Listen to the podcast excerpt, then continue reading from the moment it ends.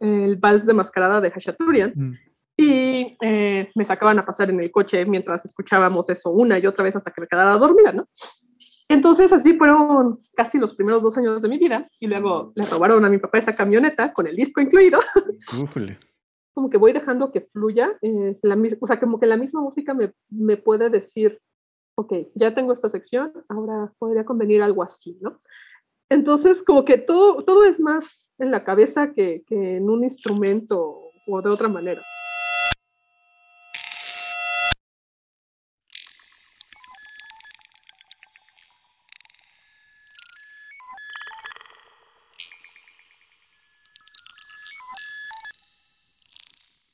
Estás escuchando De la mente a tus sentidos, un podcast que presenta lo más fresco de la música contemporánea de viva voz de los compositores y compositoras con un lenguaje ameno, claro, coloquial y cercano a las personas deseosas de abrir sus oídos a nuevas experiencias.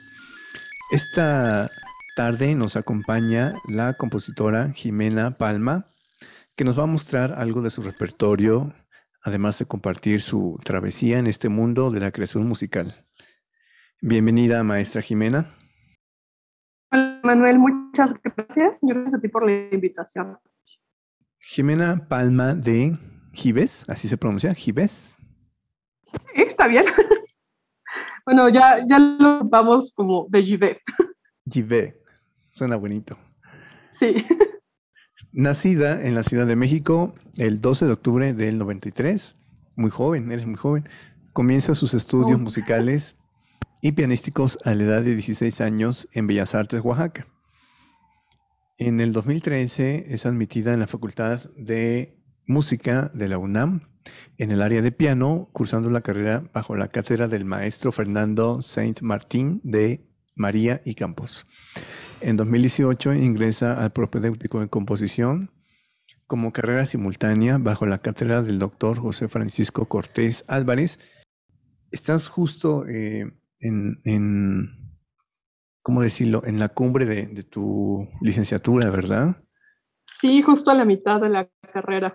Presenta su ciclo Canciones Zapotecas para soprano y clavecín en el Festival Aires Nacionales 2018 ganadora de la mención honorífica en el primer concurso del Trío Matices para ensamble de violín, clarinete y piano con la obra Ambivalente 2019, becaria de los dos cursos de orquestación en línea del maestro Juan Pablo Contreras en 2020 y ganadora del primer lugar en el séptimo SmackDown Internacional para cuarteto de cuerdas de The Golden Hornet Project con la pieza Distimia.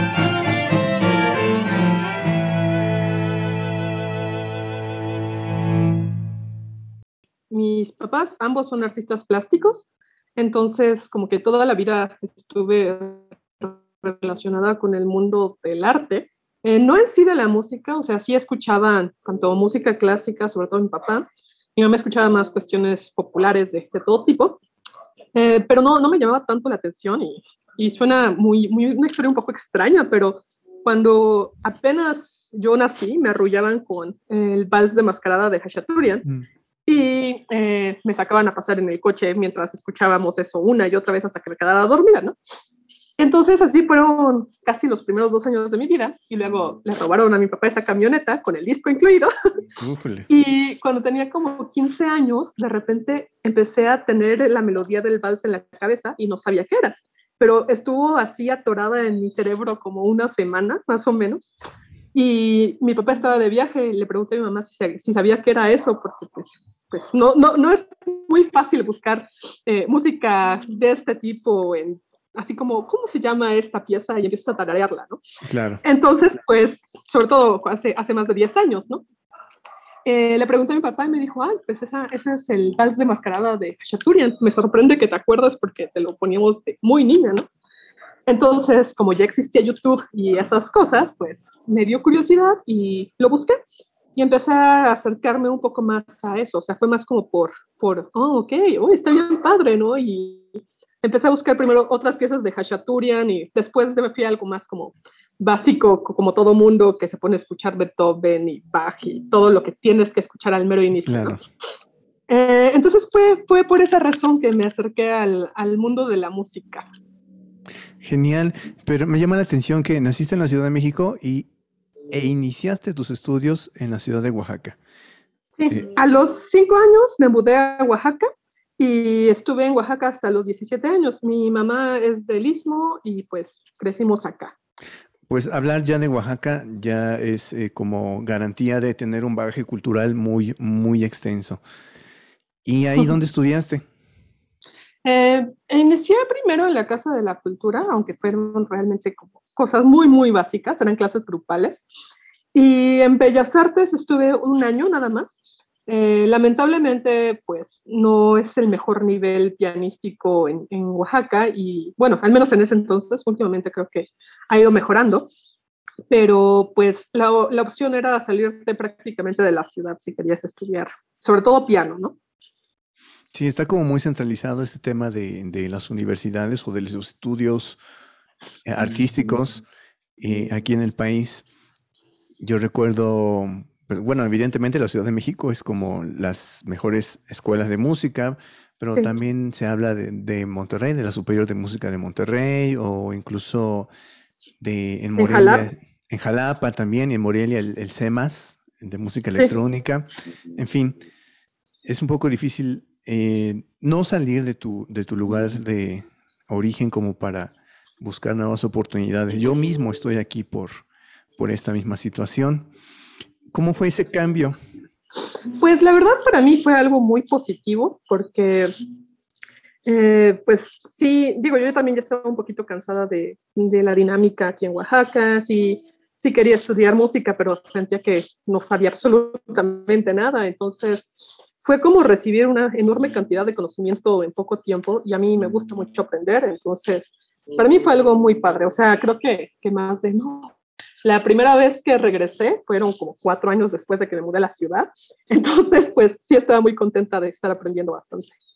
Entonces aquí entraste, aquí en la Ciudad de México, entraste directamente a la Escuela Nacional de Música, bueno, la Facultad de Música ahora. En ese entonces, sí.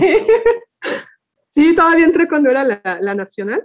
Eh, este, este año, justamente, a inicios de año, decidí que, que, ya ahorita voy a dar como ya terminado piano, este, no, no voy a terminar la carrera porque quiero enfocarme más en composición, porque sí, llevar las carreras, la carrera simultánea es, híjole, es, es un rollo, es muy pesado. Claro, claro. Y eso, eso quisiera platicar ahorita, eh, porque, ¿por qué vas a dejar el piano y por qué vas a darle más énfasis a la composición? ¿Qué encuentras atractivo en ello, en la composición? Pues mira, los únicos dos concursos en los que he participado, pues afortunadamente me ha ido bien. Digo, tampoco creo que sea increíblemente importante estar compitiendo, ¿no? Eh, pero pues es más por motivación propia. Y me gusta más la sensación de escuchar algo que yo, yo creé de mi cabeza a tocar algo que, o sea, es más, o sea, aunque fuera mi propia pieza, no es la misma sensación que cuando estás escuchándolo como como por fuera. No sé, es, es distinto y la verdad lo disfruto mucho más. Creo que también las escuelas de música, eh, después de un tiempo, te pueden empezar a generar problemas de ansiedad a la hora de estar tocando. No tiene que ser pánico escénico en sí, pero tienes que estar estudiando por horas para sacar cuatro piezas, terminas de sacar esas cuatro piezas y órale, siguientes cuatro, siguientes cinco, siguientes siete, ¿no? Claro, claro, entiendo esa parte porque sí, también yo alguna vez estudié guitarra y también decidí, dije, no, mejor este, es lo mío. Sí, es muy bonito tocar piezas, las piezas clásicas de los grandes compositores, pero justo como dices, es, es indescriptible cuando escuchas algo que sale de tu cabeza. O sea, literal, está en tu cabeza, lo escribes, se lo das a alguien que, es capacitado para ello, si es que no lo puedes hacer tú mismo o tú misma, y luego lo escuchas así como de frente. No sé si me explico. Yo me he preguntado eh, respecto a esto, ¿cómo, cómo viven esa experiencia eh, los músicos de orquesta? Yo siento raro, yo prefiero estar como enfrente, ya sea como escucha o, dirigiéndola, pero escuchando de frente las, las, obras, porque siento que cuando estás ahí en la orquesta, pues no escuchas como debe ser la obra. Eres parte de, pero no lo escuchas en este gran, eh, gran ambiente que se crea. Eso es un poco lo que tú sientes o sentiste al decidir. Ándale, es que, o sea, cuando, cuando, por ejemplo, cuando tocas en música de cámara, siento que es una sensación similar porque si estás como pendiente de lo que está haciendo el otro y tú también tienes que estar pendiente de lo que estás haciendo, entonces como que estás muy, muy, este, pues, pues seguro del resultado sonoro, ¿no? Es como un resultado sonoro más real, porque digo, igual cuando tocas solo, y es algo que, que a mí siempre me ha dado mucha curiosidad, pero el tiempo se mueve de una forma distinta, ¿no? Y, y, de hecho, eso tiene que ver hasta simplemente en el tempo que está a veces una pieza, ¿no? O sea, si un segundo es 60, y la pieza está en 82, pues tu concepción interna de cómo se va moviendo el tiempo es diferente a la realidad, ¿no? Y hay veces que puedes adelantarte o atrasarte o cosas así y, no lo vas a notar porque pues hay veces que también ya tú estás haciendo ese tipo de cosas normalmente, ¿no? Pero cuando lo escuchas por fuera y es, es como, ah, ok, está pasando esto, ¿no? Y siento que en música de cámara al menos es más o menos esa sensación. Y era de las cosas que yo más disfrutaba, la verdad.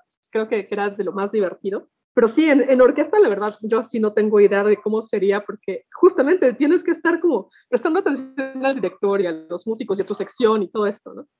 Entonces, es, es, otra cosa. Sí, un reto para los músicos y, y, precisamente no se trata de como, como, más bien se trata de darles crédito a lo que hacen y a lo uh -huh. que hacen por nosotros, por nuestra música. Ellos están ahí eh, pues claro. editando y trabajando para dar lo mejor, para que suene lo mejor posible a nuestra obra. Y bueno, es un, es un gran trabajo y le damos el crédito y un agradecimiento profundo a todos los intérpretes. En el caso de esta obra que nos presentas, Distimia, ¿cómo fue que surgió? ¿Qué significa esa palabra? Okay. ¿Cuál es el concepto? Ok, eh, para mí el año pasado fue literalmente creo que el peor año de mi vida. Eh, yo creo que para muchos fue muy mal año, pero para mí fue así, el peor, así de verdad. Fue, fue horrible. Eh, casi por medio año no pude componer nada, eh, me daban ataques de ansiedad todos los días y tenía que ver un poco con la pandemia, yo creo, eh, pero pues también por las situaciones que derivaron de ella, ¿no? Que se me juntaron muchas cosas. Entonces, eh, ya para finales de septiembre, inicios de octubre, pues decidí retomar la composición. Eh, a mí a lo largo de la vida me han diagnosticado con muchas cosas de tienes ansiedad generalizada y tienes depresión y tienes depresión este, persistente y tienes, el último fue borderline. Y pues con lo último yo nunca estuve de acuerdo, pero, pero pues la verdad es que cuando también tienes tantos diagnósticos así, puede ser un poco cansado y la palabra distimia significa, bueno, es, es, la palabra que se usa para denominar al trastorno depresivo persistente. Entonces, mi idea inicial era hacer una suite de pues, varios movimientos con diferentes como trastornos, ¿no? Justamente la suite sería trastornos. Y esta era la primera pieza. Eh, la verdad es que al inicio estaba más, más chiquita, duraba menos de tres minutos. Y mi maestro de composición, dijo, oye, salió una convocatoria para cuerpos de cuerdas, métete. Yo creo que sí podrías ganar, algo o quedarte o, o, algo así, ¿no? Este, chécala. Y dije, bueno, pues vamos a verla. Él, él siempre nos motiva mucho a, a, estar viendo todo este tipo de cosas. Y ya me metí a verla y se me hizo una convocatoria súper extraña porque decía que la pieza tenía que durar exactamente cuatro minutos, ¿no? Y de hecho, esta versión que se escuchó eh, no fue la versión definitiva porque todavía nos dejaron mandar cambios y no les entregaron los cambios a los músicos, entonces terminaron tocando como la penúltima versión, ¿no? Y también para mí fue como, oh por Dios, esta no era la versión final, pero pues este, ya, ya aumenté esos tres minutos a que si fueran los cuatro exactitos, al menos según el media, eh, ver que sí coincidiera. Eh, se supone que podían ser segundos más y segundos menos, okay. pero que no podía ser algo, algo exagerado, ¿no? O sea, no podían ni ser tres minutos ni cinco minutos. Entonces, pues pues ya la, la, mandé, me mandaron un correo de que la habían seleccionado y fue, fue una experiencia también bastante interesante ese concurso porque de hecho en la playlist que, que estás reproduciendo esta pieza, eh, ahí vienen los 16 seleccionados y ponen a competir a una al lado de otra y el público es quien decide el ganador. Entonces primero preseleccionan a 16 y luego es como votación en vivo. Wow, qué interesante. Qué interesante. Sí. Y hace tiempo, bueno, cambiando un poco de tema, pero estaba, eh, ¿te acuerdas que hubo una como tipo la academia, pero de cantantes de ópera? no, no sabía. Sí, en, en, Canal 22 o Canal 11, no me acuerdo. Ya Órale. tiene, igual y ya tiene una década. Igual si sí, alguien se acordará de eso. Así tipo la academia, pero con cantantes de ópera. Y luego con, con bailarines, bailarines de ballet. Y yo pensaba, estaría muy chido hacer algo así, pero con músicos, compositores contemporáneos. Uh -huh. Y estaría genial porque todos, todos tenemos esos trastornos mentales que es lo que nos, yo pienso que es nuestro motor para, para crear depresión, este, ansiedad, todas esas eh, cosas que, que nos están atormentando día y noche. Creo que ese es el conducto, la música y la creación es el conducto por el que salen y por el cual estamos funcionales, por decirlo de una manera. Entonces, más interesante esto que... es más interesante esto que dices. Sí, a veces, la verdad es que sí. Hay días que, que, que uno, como dices, puedes estar mucho tiempo sin hacer, sin componer nada. Y luego hasta yo he sentido, ¿cómo me digo, cómo me digo a mí mismo que soy compositor o cómo me presento como compositor si ya pasaron tantos días horas y no he escrito nada? Justo es algo que, que yo también me he preguntado, ¿no? Y de hecho, eh, hay veces que hasta se lo comenté al maestro, porque era así como, es que, ¿cómo es posible, no? O sea, sí trataba de avanzar lo más que podía y todo, pero de verdad hubo una época en que no podía hacer nada y que como tenía piezas ahí que, que había empezado más las terminé y eso fue como lo del semestre y, o sea, sí cumplí con los requisitos, pero no sentía que estuviera avanzando más, ¿no? Entonces, eh, pues me dijo, mira, pues cada quien tiene situaciones distintas, o sea, tampoco es como que no quieras hacerlo, pero pues así, así a veces ocurre y aparte la composición es un arte muy noble.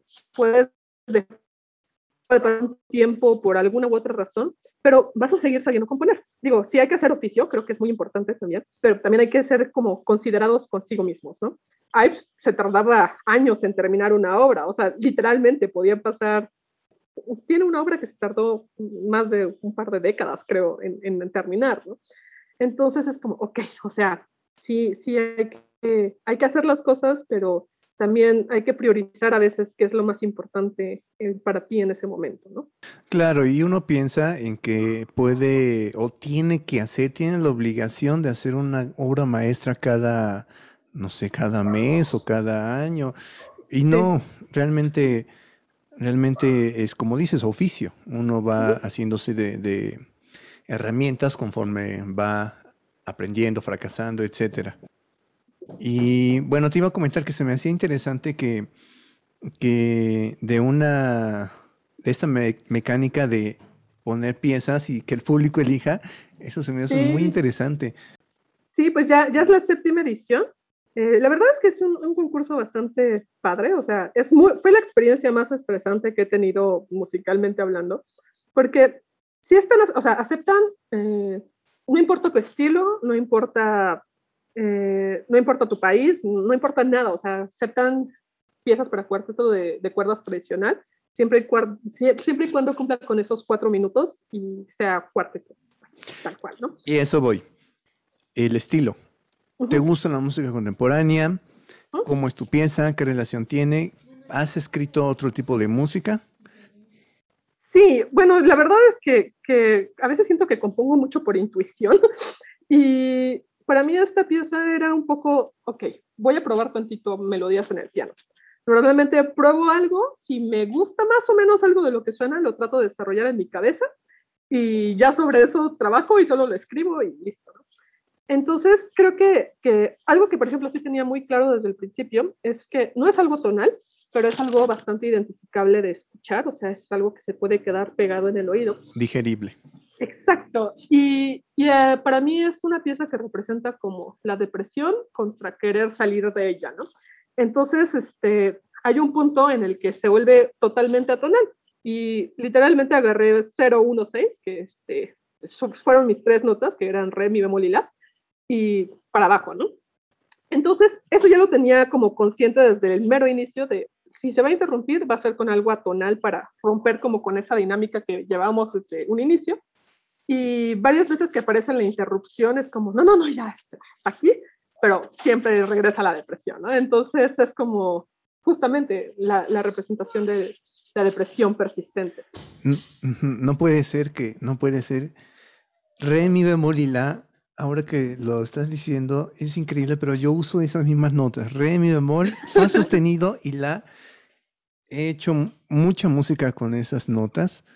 Me gusta mucho el re menor, pero digo, no voy a hacer, no voy a hacer música sí. tonal, así que voy a mover tantito los, los grados y uh -huh. sale justamente como lo dices, no es tonal, pero sí tiene como una cierta eh, fuerza, fuerza tonal, sin que sea música tonal tradicional, pero sí se siente así, ¿no? Que como dices, regresa, hay un, hay elementos que, que se pueden reconocer. Uh -huh. bueno, como, como te digo, para mí es esta lucha, ¿no? De estar deprimido y querer salir de ahí. Digo, yo creo que, que también cada quien lo puede interpretar como, como quiere. Para mí fue el cómo yo la concebí. Eh, se me hace un poco absurdo querer que la gente lo entienda igual, porque pues, tal vez para, para ellos signifique otra cosa o ellos imaginen otras cosas. Eh, creo que más bien es como tu concepción a la hora de hacer la pieza más que la concepción que quieres que tengan al final. Y para recrear como una imagen más digerible, como todo esto música, podríamos asignarle como tipo intensamente algunos recursos, algunos elementos musicales como ya mencionaste, la depresión, la ansiedad. Yo me imagino justamente eso, pero bueno, eso, de eso ahorita platicamos, ahorita que escuchemos tu obra otra vez, ya con esta información que nos compartiste, y ver cómo podemos recrear con tu autorización, con tu permiso, algunas imágenes a partir de, esto que nos comentas. Otra cosa más que quisiera preguntarte es, eh, bueno, ya mencionaste sobre la intuición, sobre tu proceso creativo. Tú estás como buscando algo en el piano, llega algo, y a partir de ahí como que lo vas desenvolviendo, como técnicamente se dice, desarrollando o trabajando. Híjole, es que creo que también depende mucho de, cada persona, ¿no?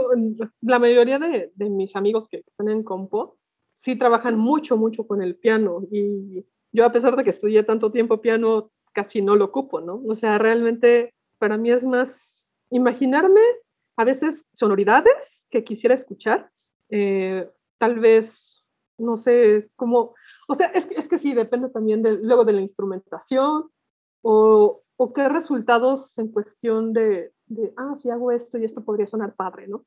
Pero no, no suele ser algo como demasiado específico y creo que también como que voy dejando que fluya, eh, la, o sea, como que la misma música me, me puede decir, ok, ya tengo esta sección, ahora podría convenir algo así, ¿no?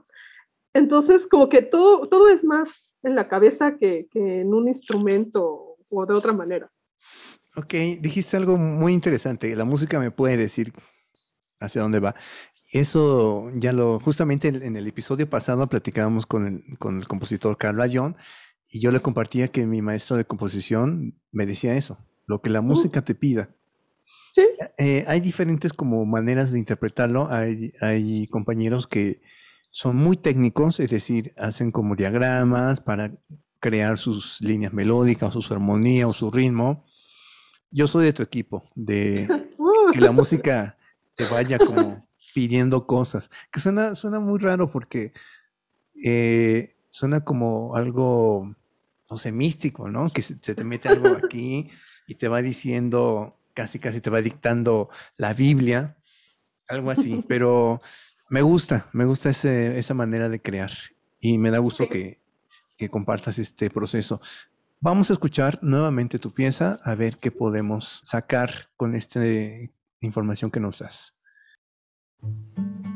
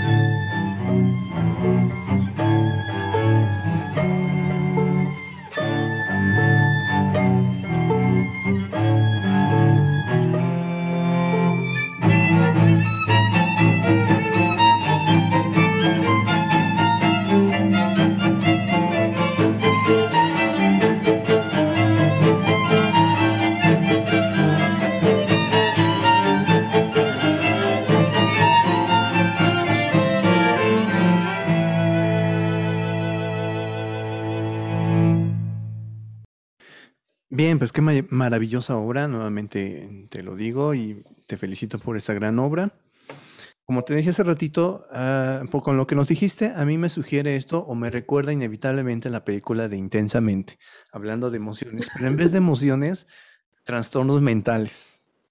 Está como, no sé, eh, la depresión, el TDA, eh, la ansiedad. Y es un diálogo muy bonito. Y con esto quiero decir que no es que el violín, uno, es la ansiedad. El violín dos es tal. Sino me refiero más bien a los elementos que escuchamos como el taran, taran, taran, tan. Ese es un elemento que me representa algo. O como el pom, pom, pom, pom, pom, pom. Esa, esa fuerza de, de, de los graves, no sé, me, se me ocurre como esos pensamientos recurrentes negativos que te hacen eh, paralizar en alguna situación. En fin, yo reflejo, o más bien yo creo esta imagen de diálogo entre los trastornos que habitan en, nuestro, en nuestra mente día a día, como esta lucha, como bien lo dices. Creo que esta obra lo refleja muy bien. Y por otro lado, quiero preguntarte, ¿Qué opinas tú de los concursos? Concretamente este. Mm. Es decir, ¿incitan a la creación musical? ¿Cumple con eso o no cumple con eso? Yo creo que sí.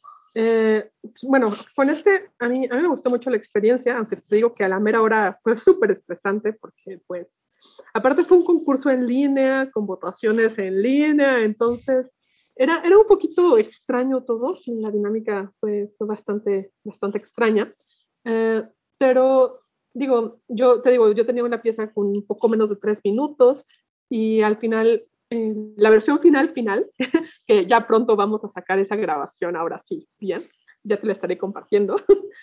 eh, creo que, que me gustó muchísimo más el resultado final que el que tenía al principio. Entonces fue como una motivación bastante grande para, ah, ok. Además, fue algo muy, muy bueno también salir un poco de la dinámica de la pandemia, del encierro y de no tener nada que hacer y de estar tú solito haciéndote bolas con tus propios pensamientos. Ah, ok, o sea, también, también hay actividades ahorita, ¿no? O sea, también puedes concursar, también puedes hacer cosas aunque estemos encerrados todavía. Y, y también es es un concurso que me gustó porque te puedes dar cuenta de lo que están haciendo personas alrededor del mundo, ¿no? Eh, había personas bastante jóvenes, había personas mucho más, más grandes, este, de todo tipo de estilos distintos. Y pues es, es algo muy interesante porque, digo, creo que uno trata siempre de estar escuchando lo que está pasando actualmente, pero esto también te fomenta, oh, esto están haciendo, mira, así suena lo que hacen en Japón, y así suena lo que están haciendo aquí en tal país, ¿no? Y, digo, no tiene que ser específicamente como él representa todo, pero te puedes dar más o menos una idea de qué es lo que está, lo que está sucediendo en este preciso momento. ¿no? Entonces, eh, yo creo que es bueno, eh, aparte, concursar, pero no, no con la intención también de ganar tal cual, sino de crecer, ¿no? Porque muchos ven como el concurso como, no, es que tienes que ganar, ¿no? Y yo creo que, que no, creo que tiene más que ver la experiencia y, y pues también uno va aprendiendo cosas, vas viendo qué funciona, qué no, qué te gustaría también cambiar, qué cosas también están funcionando, qué cosas les gustan a las personas. No es que las tengas que usar, pero lo puedes saber, ¿no? Entonces, es, es, una, es una experiencia en general. Sí, muy enriquecedora. Justamente eh, porque hay eh, concursos, o más bien hay gente que, compositores que se basan o basan su carrera en concursos y luego se vuelve como contraproducente en el sentido que, bueno, si no gano, quiere decir que no valgo como compositor o mi obra no es buena. Y bueno, ahí entra una cuestión ya más psicológica, pero si lo tomas como, como tú bien lo mencionas, como algo para conocer qué están haciendo los demás, ¿Qué puedo aprender de los demás? ¿Y qué puedo aportarles yo? Claro, por ejemplo, había una pieza que cuando la escuché yo dije, wow, órale, está súper padre, seguro está gana. Y no, no pasó de la primera ronda y me quedé así como, ¿cómo es posible? O sea, para mí fue mi pieza favorita, ¿no? Luego la escuché completa y pues, o sea, sigue siendo de las piezas que más me gustaron y pues está en mi playlist y así. Pero pues te das cuenta que también hay, hay de todo tipo de, de gustos y, y, aparte los concursos son una cuestión bastante subjetiva, eh, porque depende del gusto de las personas o de X o Y cosas, ¿no? O sea, pueden ser muchos factores que determinen un resultado.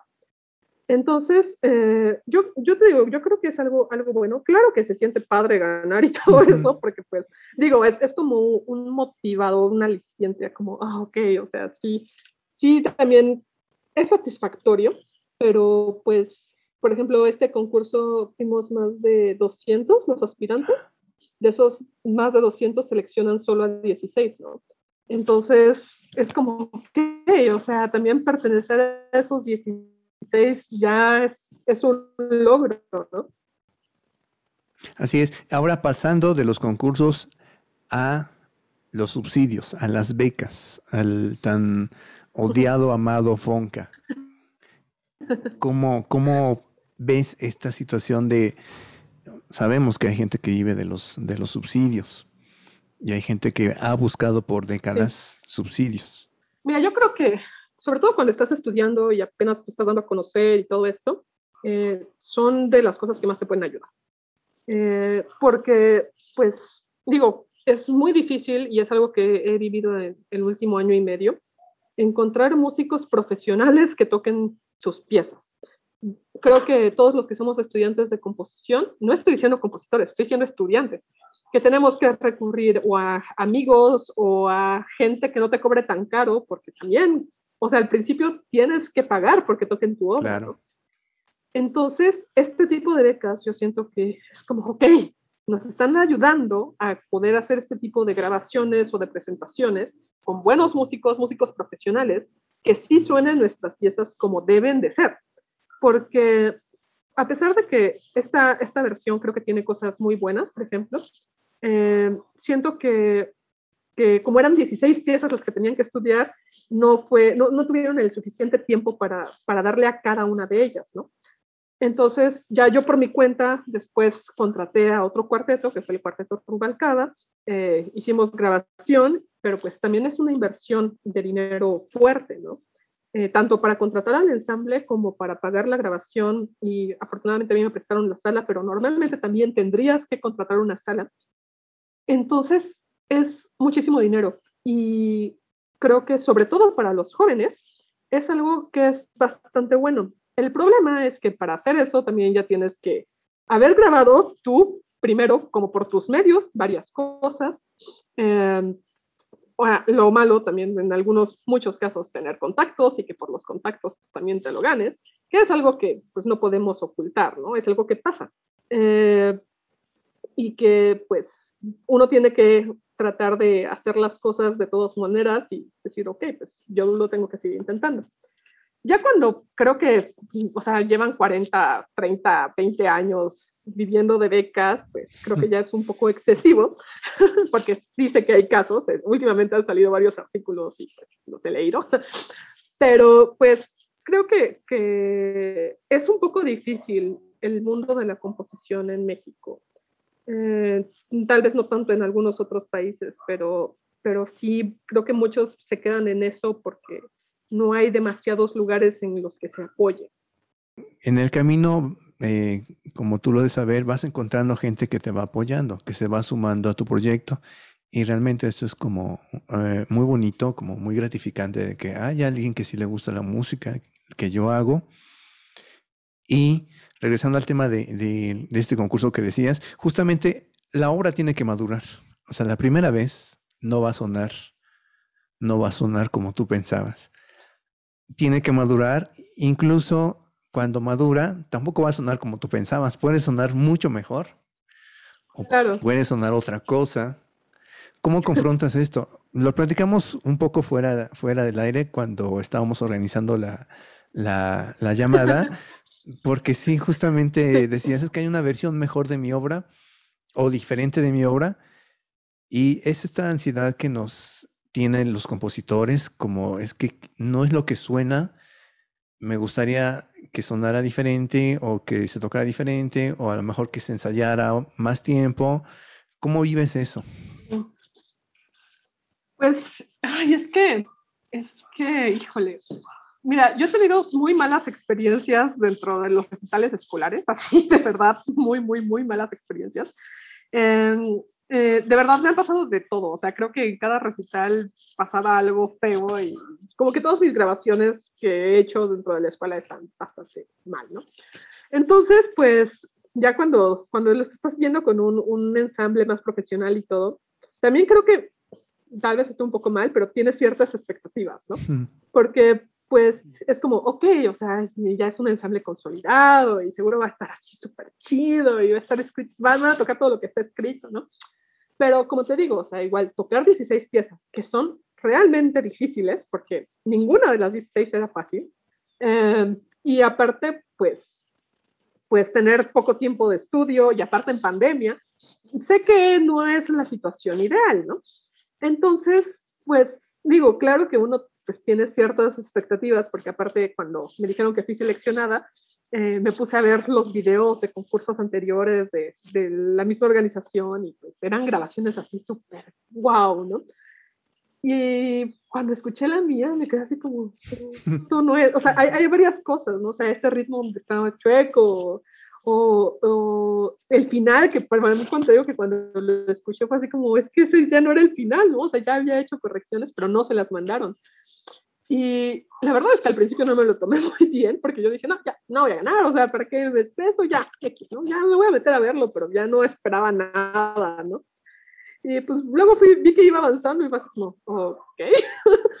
pero no sé, aún así eh, yo no me sentía al, al 100% satisfecha. Digo, creo que, que es normal siempre el compositor lo más aproximado a te imaginas, ¿no? Entonces, pues por eso fue que hice esta inversión, de hecho, con, con, parte de lo del premio fue, fue que dije, ok, vamos a grabar una versión que me guste más a mí también. Y te digo, no es que no, no, no me guste este, toda la versión, te digo, creo que hay cosas que son muy buenas y que de hecho sí. me gustan más la energía, por ejemplo, que, uh -huh. que, le ponen a esta, que tal vez la energía que se hizo con la otra, pero pues es como precisión por energía, ¿no?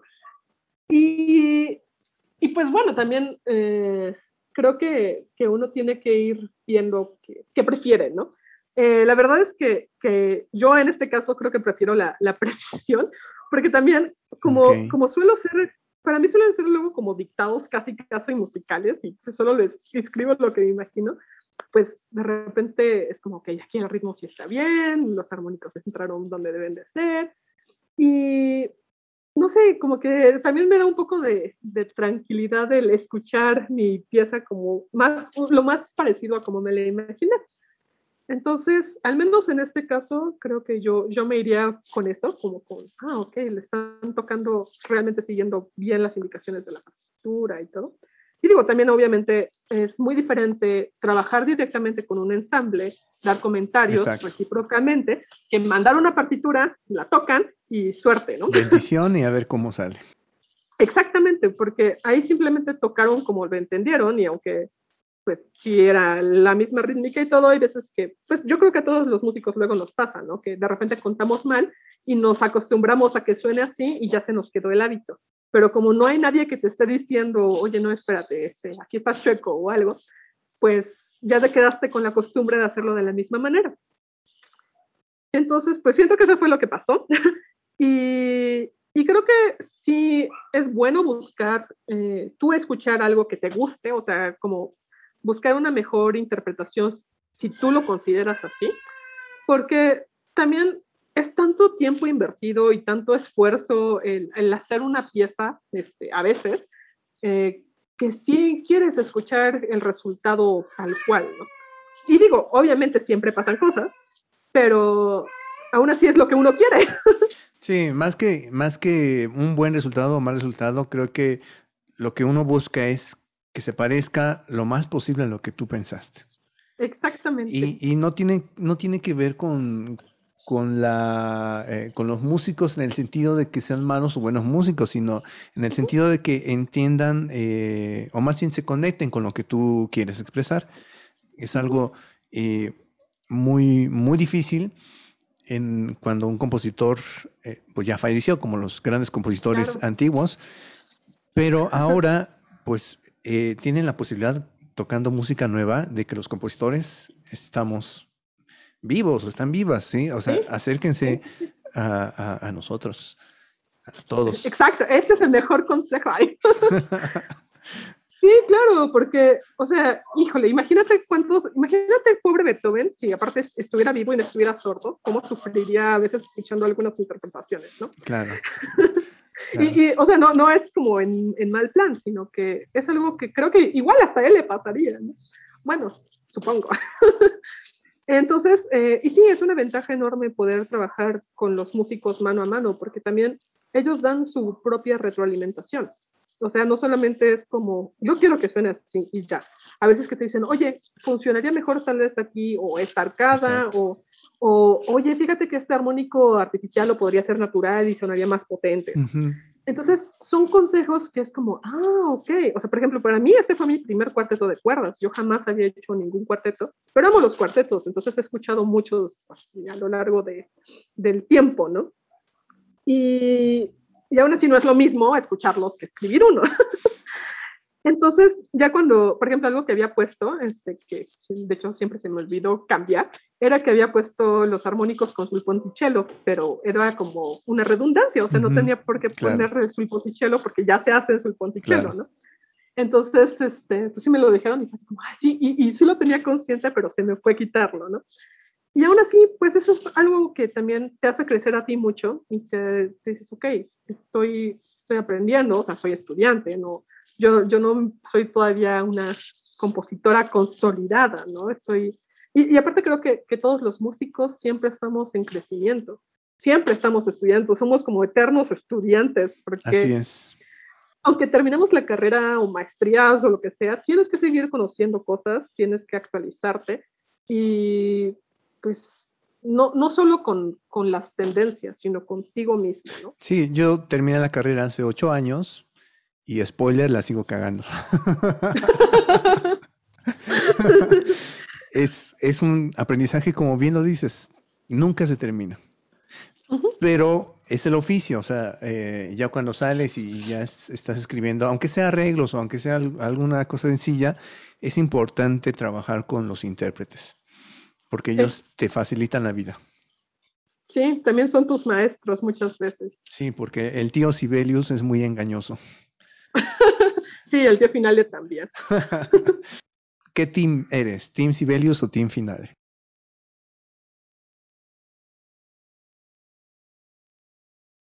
a Francisco, ¿qué me recomiendas? ¿Sibelius o Finale? Pues yo uso Finale, entonces si te trabas te puedo ayudar. Y dije, pues órale.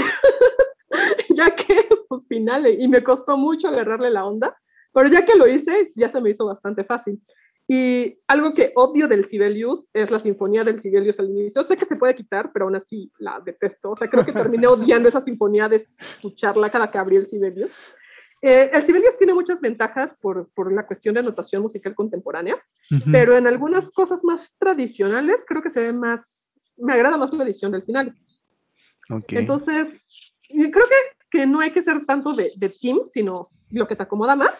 Este, porque al final de cuentas es casi casi estar casado con un programa y luego aprenderle a otro es bien latoso porque ya te aprendiste los shortcuts de uno claro. y tienes que aprender los del otro y pues no. Respecto a las academias de música, de acuerdo a tu, a tu experiencia, ¿qué les falta a las academias de música para preparar para prepararnos para la composición en el mundo real. Es decir, ya una vez terminada, tú estás a la mitad, pero supongo que ya tienes una idea de qué necesitas y viendo el plan de estudios puedes darte cuenta de, ujule, mm, como que hace falta algo aquí. ¿Qué piensas que es lo que hace falta? Híjole, pues mira, la verdad yo apenas llevo tres años componiendo, porque aparte me eché el propio en un año.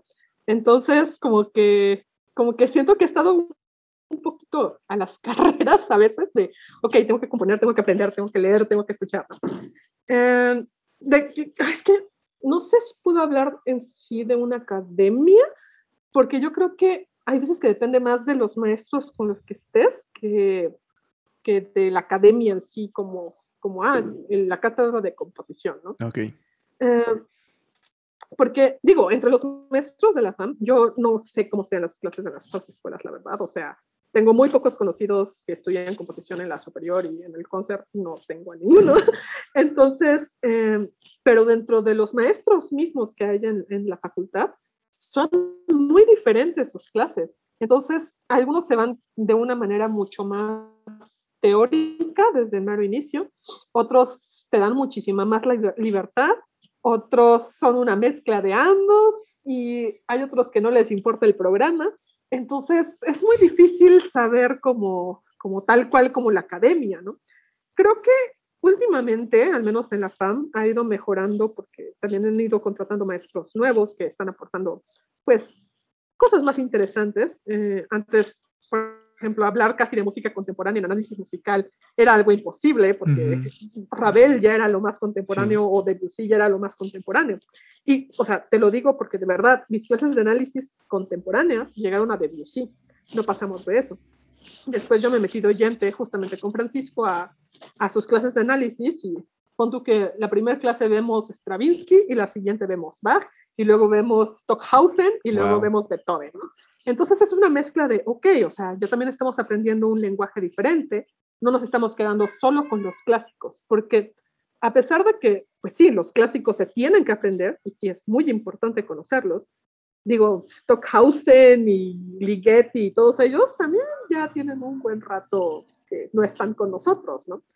Y también tienen muchísimas cosas que aportar y también creo que algo, algo que sí sería como primordial sería música contemporánea, pero contemporánea totalmente actual. O sea, analizar lo que se está haciendo en el mundo, eh, lo que se está haciendo en diferentes países, tanto orientales como occidentales, como, pues, qué se está haciendo, por ejemplo, en Latinoamérica, ¿no? Porque, pues, o sea, cuando has escuchado cosas de un músico ecuatoriano, ¿no? O sea, por, por decir así, simplemente, ¿no? Entonces, eso yo siento que sería lo, lo que tal vez le haga falta eh, en general, no, no solo en México, yo creo que, que sería algo muy importante de, estar viendo, porque cada cosa que luego te encuentras a, a la hora de estar escuchando música puede ser súper interesante y nadie te lo sabe explicar, nadie habla de eso. Entonces, sí, creo que sería lo más importante para mí. Ok, Interesante respuesta. Bueno, ya para terminar la conversación, me gustaría que, eh, si estás de acuerdo, nos compartieras tus redes sociales y dónde podemos seguir tu trabajo, en qué plataformas, dónde te encontramos. Sí, claro. Eh, bueno, igual y no sé si sea más fácil ponerlo como un comentario, porque, eh, bueno, en, casi todo lo estoy compartiendo ahorita en YouTube y en SoundCloud. Este, me pueden buscar tal cual con mi nombre completo. Em, y bueno, redes sociales igual con mi nombre completo. Em, sé que suena un poquito difícil a veces de buscar, entonces por eso mismo estaba pensando que sería mejor escrito. Pero sí, Facebook, Instagram, YouTube y SoundCloud me pueden encontrar como Jimena Palma de Givet. Eh, y listo. Así me encuentran en todos lados. Bueno, de cualquier manera, recuerden que eh, este programa se escucha en Spotify y en la descripción del episodio van a encontrar la información, la semblanza de la maestra Jimena y ahí pueden encontrar pues justamente su nombre para buscarla en las demás plataformas. Ay, ese que está chillando es mi gato, pero no le hagan caso, quiere salir. Pobrecito. y este, Pronto creo que voy a subir, eh, espero, eh, tanto ambivalente como la siguiente versión a Spotify también. Entonces, espero pronto los, lo podamos hacer y ya te lo haría saber. Y hacemos un concurso de cuál versión te gusta más de votación. me parece. sí. Esa idea me encantó, me encantó esa idea. Voy a, voy a, a robar esa idea, voy a expropiar esa idea, mejor dicho. Sí así entre todos los, los, compositores que han visitado este programa, a ver, ¿cuál música te gusta? Estaría muy interesante. SmackDown entre los músicos que has invitado. Estaría genial. Pues muchas gracias, Emanuel.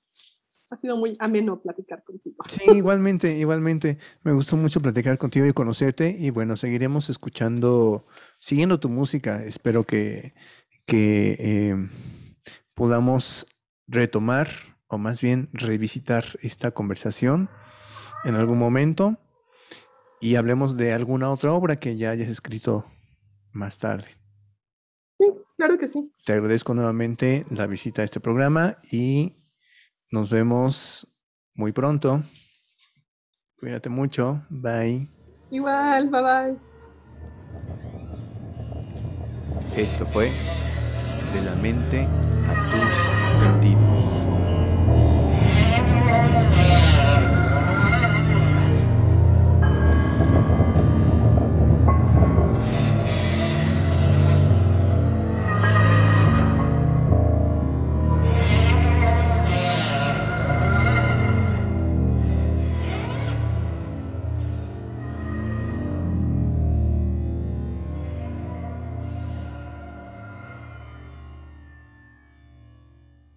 No olviden seguir la playlist de el podcast en Spotify y en YouTube. Bye.